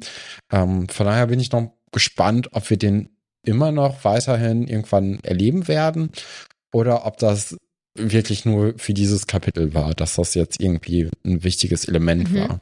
Und es ist ja auch total spannend, finde ich jetzt. Also jetzt gerade habe ich natürlich ja gesagt, Merob tut mir so leid, aber jetzt dann halt auch das nochmal zu sehen, was für eine krasse mhm. Tat das halt eigentlich auch ist, ne? Dass die ihn da so über, was waren das, mussten das gewesen sein, Monate, vielleicht ja, sogar ein Jahr oder so, ja, Jahre sogar da so in ihren also im wahrsten Sinne des Wortes Bann nimmt und äh, mit ihm ja sogar ein, ein mhm. Kind dann irgendwie bekommt und so. Also das ist, das ist ja schon krass. Ich meine, das natürlich, wir wissen natürlich aus unseren äh, vielen True Crime Podcasts, die wir hören, ich zumindest, dass äh, das natürlich eine sehr äh, gewöhnliche Folge aus so einer gewalttätigen Erziehung oder so einem gewalttätigen Haus auch ist, ja. äh, dann selber irgendwie auch in die Rolle zu kommen. Äh, bisschen Klischee auch, aber äh, einfach was, was, was häufig passiert. Ja, also das ist schon einfach, auch, also darf man, finde ich, irgendwie auch nicht unterbewerten, diese, diese krasse Tat, die sie dann macht. Und finde ich auch nochmal interessant, so dieses Thema Liebestränke, also in diesem ganzen Universum. Ich finde es ja auch gut, dass irgendwie Slughorn jetzt mal gesagt hat, na, das ist ja vielleicht sogar der mächtigste Trank hier im Raum. Also da letzte, letzte, letztes Kapitel. Weil natürlich das ja schon auch eine ziemlich krasse Sache ist. Also halt gerade auch mit einem gewissen Bewusstsein, die wir heute, dass wir heute mhm. zu diesem Thema entwickeln. Also so Liebestränke und jemand dazu zwingen, einen zu lieben, ist ja erstmal so ein bisschen schwierig. Haha, mhm. witzig Liebestrank, aber wenn man halt äh, also weiter drüber nachdenkt und das mal zu Ende denkt, was das halt alles bedeutet, ist es halt eigentlich schon auch ein bisschen schon ja, ziemlich ich muss auch meine eigentlich. Aussage von vorhin noch mal etwas äh, revidieren sie ist vielleicht dann doch nicht ausschließlich Opfer. Ja, genau. sie wird dann halt ja. auch zur Täterin. Ja, Und ist Fall. schon auch insgesamt super gruselig, jetzt, wenn man dann diese Magie betrachtet. Also es wird ja dann beschrieben, dass ähm, Tom Riddle dann irgendwann zurückkam und er ähm, davon gesprochen hat, dass er hinters Licht geführt wurde, dass er reingelegt wurde. Und das war natürlich die, seine Beschreibung davon, dass er unter einem ich sag mal, unter einem Zauberbann oder unter Magie irgendwie ähm, stand und ja offensichtlich nicht selbstständig entschieden hat. So. Wie gruselig, ja. aus so etwas zu erwachen, dafür ja aber keine Erklärung oder richtigen Worte zu haben, ist das richtig gruselig. Ja, äh, äh, mhm. super, super gruselig. Äh, ja, es ist natürlich auch total interessant, ähm, dass nämlich ja in diesem ersten Kapitel von Buch 4, äh, dass ja irgendwann Voldemort auch zurückkommt, also der, der junge Tom Riddle und der, ich glaube, der hieß Bryce, der, der Greenkeeper da, der Gärtner, der sagt ja auch hier, äh, so ein Teenager war halt da, der sehr gut aussah. Ähm, und der habe jetzt hier äh, den äh, äh, die ganze Familie umgebracht oder nicht um, äh, das hat er ja nicht gesagt, aber der war zumindest da und dann war die Familie alle tot. Ähm, und Voldemort ist dann ja auch kurze Zeit später im Haus mit Wurmschwanz und der Stange da und äh, bliblablub. Also ähm, es, da, das ist natürlich vor allem interessant, ne, wie das dann so weitergeht, wie er dann äh, den Vater vielleicht dann auch kennengelernt hat oder auch nicht oder gesucht hat und äh, dann ähm, wie wie es dann eben mit denen weitergeht. Ähm, ich ich, ich glaube, das ist interessanter vielleicht sogar als jetzt diese Vorgeschichte. Ich bin die Vorgeschichte der Gaunts ähm, generell ist auf jeden Fall interessant. Ich weiß das noch nicht so recht, wie viel das mit Voldemort tatsächlich auch zu tun hat aber vielleicht ist halt dieser, dieser kleine ähm, Schwenk jetzt aus Merips Leben nach dem Denkarium ähm, sogar interessanter für die Geschichte von Voldemort, dass eben äh, diese Beziehung der Eltern eben keine äh, freiwillige Beziehung war, sondern eben ein Produkt äh, eines Liebestrankes und äh, aus Zwang eben geschehen ist. Und ähm, ja, da, da müssen wir dann mal gucken, wie wie es da weitergeht. Da bin ich schon eher gespannt. Mhm. Ja, da kann ich mich dir auch total anschließen und das ist, glaube ich, für mich auch so der letzte Grund, warum ich dieses Kapitel so liebe, weil ich das einfach wahnsinnig toll finde, dass wir da so ein bisschen Backstory zu Voldemort ja, bekommen. Ja, und das brauchst auch. Äh, und und ja. voll. Weil ich finde, das macht halt diese Welt noch viel, viel deeper, viel, äh, vielschichtiger und lässt uns ihn möglicherweise auch besser verstehen. Ähm, weiß ich, also ja, möglicherweise. Und äh, also macht's für mich auch einfach nochmal magischer, dass da halt noch mehr dahinter steht und nicht nur ähm, irgendwie, keine Ahnung, diese Storylines, die sich die Autorin jetzt für die, für die Jetzt-Figuren ausgedacht hat, sondern dass es da quasi wirklich was dahinter gibt. Also das, das macht mich, das, das macht mich, befriedigt mhm. mich als Leser total, macht, das macht mich total glücklich. Also das äh, finde ich jetzt aber auch schön, dass wir da vielleicht doch noch auf einen gemeinsamen Nenner kommen, dass es dann doch auch was ist, äh, was dich, Stefan, dann doch vielleicht auch ein bisschen kriegt am Ende hier noch. Ja, ich, ich mh, ja, schon, aber ich finde, also mich hat's ja immer so ein bisschen gestört, dass man bei Voldemort relativ wenig von weiß. Also jetzt nicht mal nur irgendwie, ähm, wie die Familienverhältnisse oder so waren, sondern dass man auch wenig von der Motivation weiß. Das hat sich ja jetzt so in Ende vom letzten Buch und jetzt Anfang von diesem Buch ändert es sich ja langsam. Aber das finde ich immer noch bisschen spät insgesamt. Also man hat jetzt so vier Bücher lang echt einfach nur gesagt, ja, Voldemort ist böse, Voldemort wollte Harry umbringen, warum? Ja, keine Ahnung. Mal gucken. Und ähm, dass man jetzt im Buch 6 irgendwie mal so, oder Ende von Buch 5 äh, mit der Prophezeiung dann ja mal so anfängt mit, ah ja, warum eigentlich? Finde ich immer noch ein bisschen spät. Und auch jetzt hier in diesem Kapitel wird das ja auch erst so angerissen.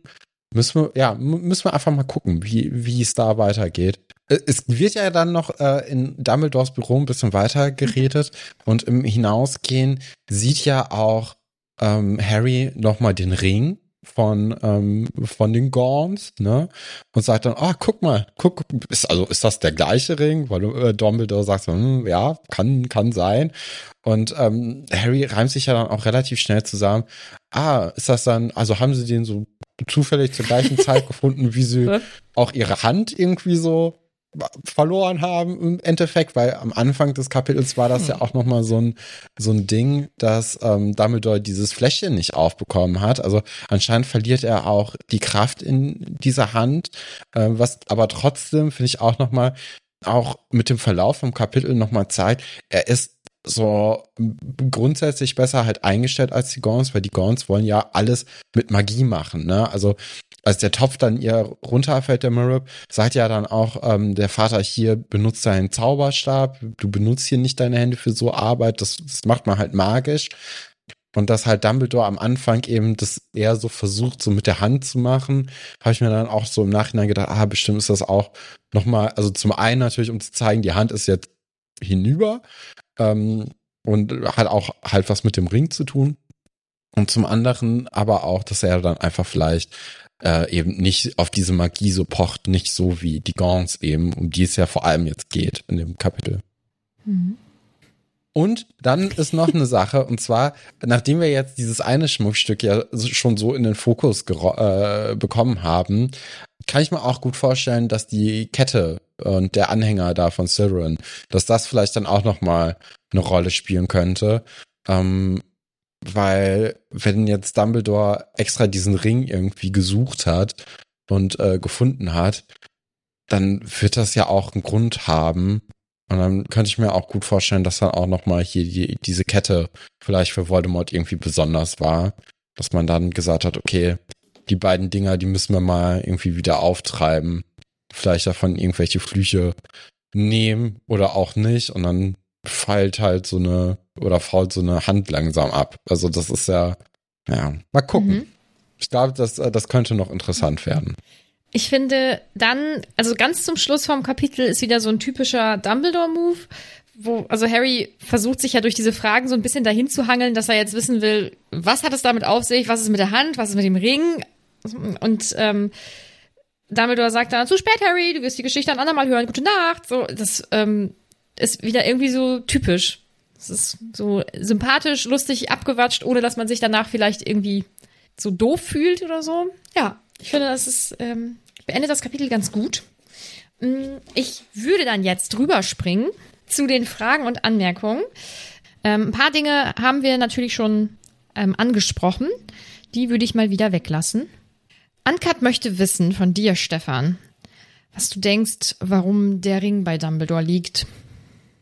Ja, ich glaube, es geht halt so ein bisschen auf Spurensuche ähm, von Voldemort so allgemein. Und ähm, man hat dann zum einen vielleicht diese Erinnerung und dann aber auch zum anderen so Artefakte, die vielleicht halt wichtig sind ähm, für Dumbledore, äh, um eben Voldemort zu bekommen. Oder vielleicht auch um den Aufenthaltsort oder so äh, herauszufinden. Und äh, da kann man vielleicht dann einfach quasi den, den Spuren von Voldemorts Familie, von Voldemorts Leben vielleicht so folgen, um dann eben Voldemort auch schlussendlich auffinden zu können. Und so gesehen ist ja der Ring quasi so der Anfang von Voldemorts Leben. Und vielleicht dann eben jetzt auch die Kette. Vielleicht ist halt die Kette jetzt so der nächste Punkt, den man finden muss. Und dann kann man immer sich so vorarbeiten. Mhm. Oder das Medaillon. Mhm. Ich glaube, Medaillon wird's genannt. Kette ist ein bisschen abfällig. Okay. Hm, Mara hat so einige Fragen. Moment, ich muss mal eben gucken, wo ich hier anfange. Sie schreibt zuallererst, ich lese das Buch gerade wieder mit euch und merke von Kapitel zu Kapitel, dass das mein absolutes Lieblingsbuch in der Reihe ist. Mir geht's ein bisschen ähnlich. Es, ja, Same. Es wirklich durch den durch den Podcast hat sich so vieles irgendwie ähm, verändert und irgendwie merkt man dann bei jedem Buch, ähm, dass es, äh, dass jedes einzelne Buch auf eine andere Art eben besonders ist und das habe ich jetzt gerade bei dem auch wieder. Ähm, sie schreibt deswegen deshalb auch ein paar mehr Fragen und Anmerkungen von mir und hat ein Lachsmiley hintergepackt und ihr werdet gleich, denke ich, wissen wieso. sie möchte erstmal wissen, Gons, wie spricht man das aus? Französisch? Ich überspringe das Wort immer. Ich denke Gaunt, oder? Ist schon. Ja, ne? Gaunt, ist schon französisch so ja. angehaucht, oder? Achso, das ist doch einfach Englisch. Ja? Gaunt? Ja. Oh, okay. Ja, kann auch sein. Ja, klar, alles klar. Gut. Hm, wie gesagt, Deutsch ist eine Sprache. Oh Gott, ein paar Sachen sind gedoppelt, die lasse ich wohl ähm, wieder weg. Sie möchte wissen, wohin war Professor Trelawney eigentlich unterwegs? Oh, ich habe das jetzt einfach so, so festgestellt, dass die einfach jetzt ein bisschen mehr so durch die Gegend streunert und einfach also ich glaube nicht, dass sie jetzt wirklich ein Ziel hatte. Ich glaube, die ist einfach so durch die Gegend gewandert und äh, hat dabei sich selbst die Karten gelegt gemerkt, dass es ihr halt nicht so passt. Aber äh, Markus, du bist ja Trelawney-Experte. Äh, vielleicht kannst du da noch mal ein bisschen mehr äh, ja, Licht in die ganze Sache bringen. Ja, ich würde so gerne, aber ich glaube, ich darf nicht. Weil wenn ich, also wenn sie irgendwohin unterwegs Aha. wäre, was man, was man wüsste, dann dürfte ich das natürlich ja nicht, nicht sagen. Von daher, nichts Genaues weiß man nicht. Endlich durfte ich mal den Nadine-Satz sagen. Yes. Markus ist ein richtiger Profi, ey. Deswegen habe ich mir auch dieses Kapitel ausgesucht, um, um, ein, um eine Gastmitspracherecht zu fragen, weil man in diesem Kapitel sehr gut das Spoilern vermeiden kann. Mm, ja, das ist so, ja. Wobei du da ja sowieso auch Profi drin bist. Ich meine, bei Boys in the City ähm, ist es ja auch so, ne? Ja, da hast diese, ja auch nicht diese, diese Geheimnisse da sind ja nix im Gegensatz zu den ja. Geheimnissen, die du bewahren musst, ja. Nadine. Also. Ja, Geheimniswahrerin. Ja. Es ist so. Mara möchte wissen, was ist wohl ein Käsekessel? Ein Kessel aus Käse? Ich glaube. Ja, und ich glaube, dass man da keine Zaubertränke drin braut, sondern irgendwie halt so Suppen und Eintöpfe oder so und dann wird das so schlotzig, Wie diese, diese Parmesanräder, die man irgendwie in so TikTok-Videos oh sieht, die so ein bisschen oben abgeschabt sind und dann einmal kurz so ein paar Nudeln durchgeschwenkt werden und man sagt, oh, das ist aber hier fancy, fancy Essen. Ey, aber das finde ich, das finde ich fies irgendwie. Bin ich, das ist schon, ich finde es irgendwie nicht so, nicht so geil. So, so ein Käsekessel muss halt klein sein und mit einer Mahlzeit dann aufgegessen werden können, finde ich. Ich glaube aber, dass, dass, dass dann da wäre ja aber die Zeit gewesen für einen Käsekessel. Also ich glaube tatsächlich, dass es einfach ein normaler Zauberkessel war, gemacht aus Käse, auch in einer normalen Zauberkesselgröße wie für den Zaubertrankunterricht zum Beispiel und äh, dass halt dieser furchtbare Käse da natürlich geschmolzen ist und der, ich weiß nicht, Vielsafttrank, äh, oh. Trank des, des, des, des lebenden Tote, Todes oder was hatte, was hatte er letzte, letztes Kapitel noch alles so da rumliegen und dass das dann alles äh, lustig in der Gegend rumfloss und dass es deswegen so zu so einer großen Katastrophe kam. Also ich habe da wirklich Bilder im Kopf, muss ich sagen. Ja, vielleicht ist meine Vorstellung ähm, nicht ganz so korrekt, aber ich finde sie leckerer auf jeden Fall. ja, das stimmt. Mm. Mm. Na, so ein paar Sachen von dir haben wir schon besprochen, Mara. Oh, ich kann gar nicht so viel von dir ansprechen, weil wir schon so viele äh, Dinge abgehakt haben. Es tut mir leid. Also sie hat aber noch geschrieben, und das ist äh, eine wichtige Anmerkung. PS, die Vorfreude auf die nächsten Folgen ist riesig. Das finde ich nett. Das kann ich verstehen, weil das Buch ist großartig. So. Ja, ich bin sehr gespannt. Äh, Vor allem, wenn ihr ja mhm. beide sagt, so, ah, hm, dieser Teil, mal sehen. Der ist nicht, oh Gott, es, ich weiß nicht, wann wir das letzte Mal so viele Anmerkungen bekommen haben. Zum Leid, Stefan, ich glaube, du bist alleine damit, dass das Kapitel nicht so überzeugt. Oder es hinterlässt mehr Fragen als Antworten. Rebecca schreibt, Morphin kennt offensichtlich echt gute Kinder- und Wiegenlieder. Ja, schön, was er da vorgesungen hat. Angenehmer Typ, unterstreicht das Ganze nochmal. Äh, unsere lieben Podcast-KollegInnen, nee, Kolleginnen in dem Fall, äh, von Potsblitz möchten wissen, mögt ihr die Stories der Gons? Ist auf jeden ja. Fall interessant, ne? Also äh, bietet auch nochmal so eine andere Form von Familie innerhalb dieses Universums ab, die man jetzt auch so noch nicht kennengelernt hat. Also auch gerade nochmal in dieser magischen Weise, weil diese magischen Familien, ähm, die man bisher ja kennengelernt haben, waren ja eher zum einen natürlich die Weasleys, die sehr präsent sind, ein bisschen die Malfoys, wo man auch schon gemerkt hat, okay, da ist auch nicht unbedingt nur Liebe im Spiel bei allen äh, Beteiligten äh, zueinander und miteinander. Und äh, jetzt eben die, die Gorns noch kennenzulernen, das ist auf jeden Fall eine gute Erweiterung und auch, ähm, wie Markus ja schon äh, auch vorhin gut angemerkt hat, ähm, ja, ist natürlich auch erschreckend und äh, es ist schon eine gute Ergänzung. Ähm, jetzt kommen zwei Anmerkungen zum ähm, Erröten und sich bedanken. Das, das ist nämlich wieder sehr lieb. Bella schreibt, ihr versüßt mir so viele Autofahrten und so weiter, wollte ich euch einfach mal sagen. Dankeschön. Dankeschön. Und wie spreche ich, wie spreche ich deinen Namen aus? Kleinham, Kleintampier. Sorry, musst du mir mal schreiben. Ähm, sie schreibt, endlich bin ich aktuell und kann ab nächstem Kapitel mitlesen. Ihr macht das richtig toll. Dankeschön. Dankeschön auch an dich. Nett. Mhm. Und Bella möchte von mir wissen, wie hast du den Namen Gaunt früher ausgesprochen? Ich denke Gaunt. Ich vermute, dass ich Gaunt gesagt habe. Und du, Markus? Ich bestimmt auch. Bestimmt. Den, den kann man ja sehr, sehr schön und sehr leicht eindeutschen. Den Namen habe ich ja. bestimmt auch so äh, ausgesprochen. Also jahrelang auch Dumbledore natürlich, ne? Der Klassiker. Und Huflepuff. Topolina hat auch einige Anmerkungen. Sie möchte wissen, welche Erinnerungen von Voldy wollt ihr gerne sehen? Auch aus seinem Gedächtnis? Mm, ich will äh, ganz gerne sehen, wie er seinen Vater umgebracht hat. Ich glaube, das ist sehr spannend. Ja, also ich glaube, äh, ich, und natürlich auch, wie er zu, zu Voldemort gekommen oder geworden ist. Also gerade wenn man natürlich auch den Film Voldemort vor Augen hat, ähm, der wurde ja dann wahrscheinlich auch in den Büchern so beschrieben. Ich habe es halt nur nicht vor Augen so richtig. Aber der ist ja schon sehr entmenschlicht mit der Zeit. Ne? Also ähm, der wird ja auch als normales Kind auf die Welt gekommen sein und hat ja immer mehr von dieser Menschlichkeit eben abgelegt und auch ähm, auch äußerlich ist der ja irgendwie ganz äh, ja nicht entstellt, aber der hat ja keine Nase zum Beispiel. Und das muss ja auch von irgendwoher rühren.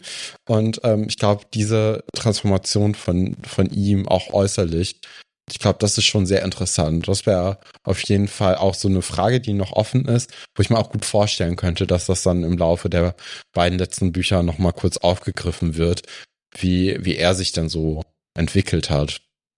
Und du, Markus? Ja, ist schwierig zu sagen. Ich glaube, die Frage kann ich nicht beantworten, ohne zu spoilern, weil ich ja auch weiß, was, was noch so kommt und so. Nee, ich glaube, ich glaub, dazu kann ich nichts sagen. Da habe ich zu große Angst mhm. jetzt gerade. Ich bin, ich bin durch, bin so lange jetzt durchgekommen, ohne was, glaube ich, ohne was Schwieriges zu sagen. Ich sag lieber dazu nix. Topolina schreibt, da bin ich ganz bei ihr. Ich würde durchdrehen, regelmäßig so lange wach bleiben zu müssen für äh, extracurriculare Fächer und Begebenheiten. Ja, nach neun. Schwierig. Für eine 21 Uhr ist wirklich dann auch gut gewesen. Ja, das ist natürlich auch viel interessanter als jetzt so, so normaler Unterricht, ne? Also das ist Klar. ja gerade auch diese Sonderrolle, ne? So Harry darf dann als einziger. Ich glaube, das gefällt ihm auch ganz gut. Und ähm, vielleicht ist ja auch noch so ein bisschen extra Motivation dahingehend da, dass er vielleicht einfach nicht sterben möchte. Und dann wäre es vielleicht ganz gut. Könnte sein. Da irgendwie ein bisschen so gut ja. mal ein bisschen länger wach zu bleiben. Und als Schüler will man doch nichts anderes als ein bisschen länger aufbleiben. Ja. Boah, ich denke, als Schülerin war ich auch länger wach als jetzt, als Erwachsene. Das, äh, ja, vielleicht hätte ich das da gar nicht so schlimm gefunden, aber es ist trotzdem schon zusätzlich zu allem, boah. Ja, das war's tatsächlich schon. Also, die meisten ähm, Anmerkungen wiederholen sich bei diesen äh, Fragestickern immer. Äh, dann bleibt uns jetzt eigentlich nur noch Top und Flop, oder? könnte mir gut vorstellen, dass wir da alle was Ähnliches es haben. Es ist natürlich auch ein, also es ist ähnlich wie die Familie Gaunt. Es ist ein sehr kleiner Kreis an Leuten, der jetzt hier in Frage kommt.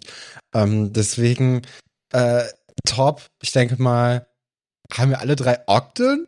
Würde ich das mal ja. so also ja. ja, sehr gut. Ähm, und bei der Flop, da ist es natürlich auch unheimlich schwierig, ne? Sagt man jetzt, ich nehme die ganze Familie Gaunt, nimmt man sich jetzt hier einen raus.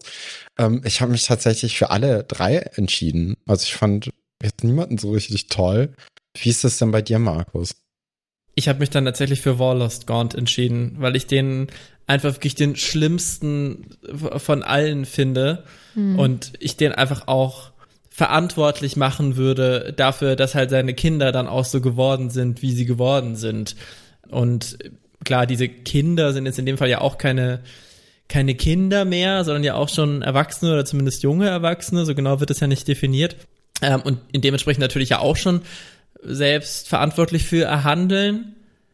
Aber ja, also der ist einfach in seinem Verhalten. Bei den anderen habe ich trotzdem noch irgendwie auch so das Gefühl, dass sie dass sie vielleicht sogar fast, wenn wir jetzt juristisch denken würden, vielleicht aus irgendwelchen Gründen sogar schuldunfähig, als schuldunfähig gelten könnten.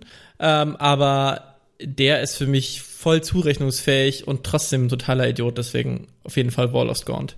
Und du, Nadine? Genauso. Ich habe auch nur Warlost. Aus den gleichen Gründen. ich denke, dass das ist hier in diesem Kapitel tatsächlich schon eindeutiger als bei anderen Kapiteln. Wobei letztes Mal habe ich ja auch irgendwie, habe hab ich völlig vercheckt, die offensichtlichen Dinge zu nehmen. Nun gut. Ähm, das nächste Kapitel heißt Hermines helfende Hand. Ja, ist natürlich jetzt auch wieder, es ist ein typischer Harry Potter Kapitelname. Man weiß nicht so richtig, es ist sehr vage gehalten, was passieren wird. Ich könnte mir aber vorstellen, dass jetzt natürlich erstmal mit äh, den anderen beiden noch Kriegsrat gehalten wird und gesagt wird, hier, das hier habe ich erfahren. Und ähm, Hermine wird ja irgendwie wohl Harry helfen. Es sind ja jetzt gar nicht mal so viele Konflikte so richtig offen. Vielleicht so ein bisschen noch das mit Hagrid. Ähm, mal gucken, ob das vielleicht eine Rolle spielt. Aber ähm, ich glaube, es wird vielleicht sich dann jetzt eher wieder äh, vor allem halt um den äh, Halbblutprinzen drehen. Und ja, vielleicht, vielleicht da irgendwie was und vielleicht hilft Hermine dann Harry irgendwie in einem Zauberertrankunterricht. Mal gucken. Das alles erfahren wir nächste Woche. Dann jetzt nochmal richtig. Wir verlinken natürlich alles Wichtige von Markus bei uns in der Folgenbeschreibung.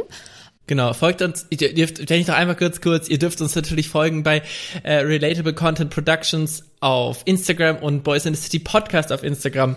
Und ansonsten findet ihr Lip Sync Drag und Boys in the City auch überall, wo es Podcasts gibt und auf YouTube. Sehr und ich darf mal kurz sagen, es war mir eine Freude und ein wahr gewordener Lebenstraum, darf ich, dass ich mal bei einer, bei einer regulären Folge bei euch zu Gast sein durfte. vielen, vielen Dank. Es hat mir so viel Spaß gemacht.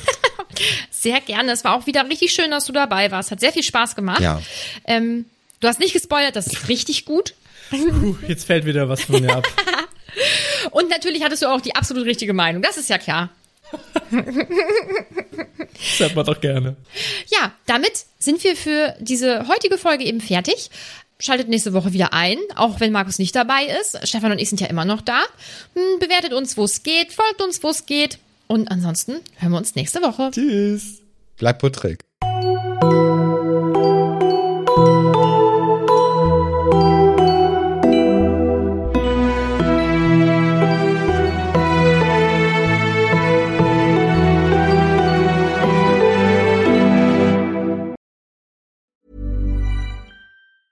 Even when we're on a budget, we still deserve nice things. Quince is a place to scoop up stunning high-end goods for 50 to 80% less than similar brands. They have buttery soft cashmere sweaters starting at $50, luxurious Italian leather bags, and so much more. Plus, Quince only works with factories that use safe, ethical, and responsible manufacturing. Get the high-end goods you'll love without the high price tag with Quince. Go to quince.com/style for free shipping and 365-day returns.